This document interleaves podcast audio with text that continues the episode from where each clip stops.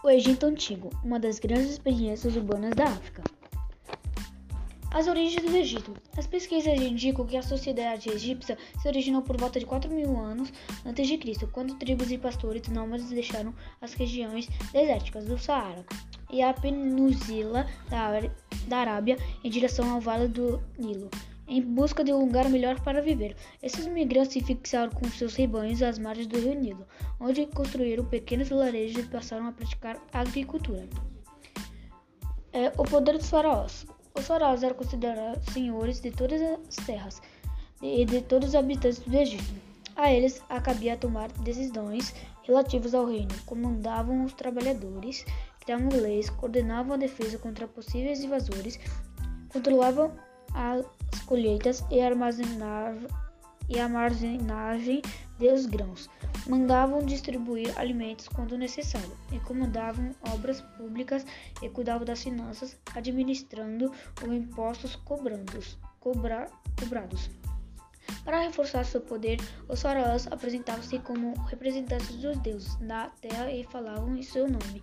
Sempre apareciam em público, vestiam-se roupas especiais e com muita pompa. Usavam joias de ouro e pedras preciosas, além de insígnias sagradas. Também praticavam o esporte para ficar robustos e demonstrar força e agilidade.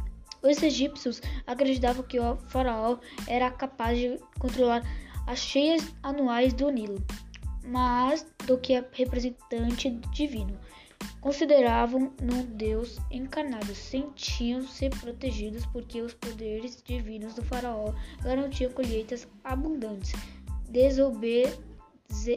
Desobedecer-lhe era considerado um crime, reprimido pelos militares e uma ofensa à divinidade, que poderia provocar a fome, a miséria ou mesmo a morte. Por isso, a maior parte dos egípcios não ousava contestar o povo o poder do faraó. Pirâmides, religião e poder. As pirâmides egípcias são monumentos impressionantes destinados a obrigar seus sepul sepulturas dos faraós e dos membros de sua família. O próprio faraó acompanhava a construção da pirâmide que obrigava quando morresse. No centro da pirâmide ficava a câmara mortuária, onde era guardado o corpo mumificado do faraó. Para garantir seu bem-estar no mundo dos mortos, era importante que o, indivíduo fosse sepultado com todas as profissões necessárias para, sobrevi para sua sobrevivência. Era comum depositasse, depositarem. É, fim, agradeço sua atenção.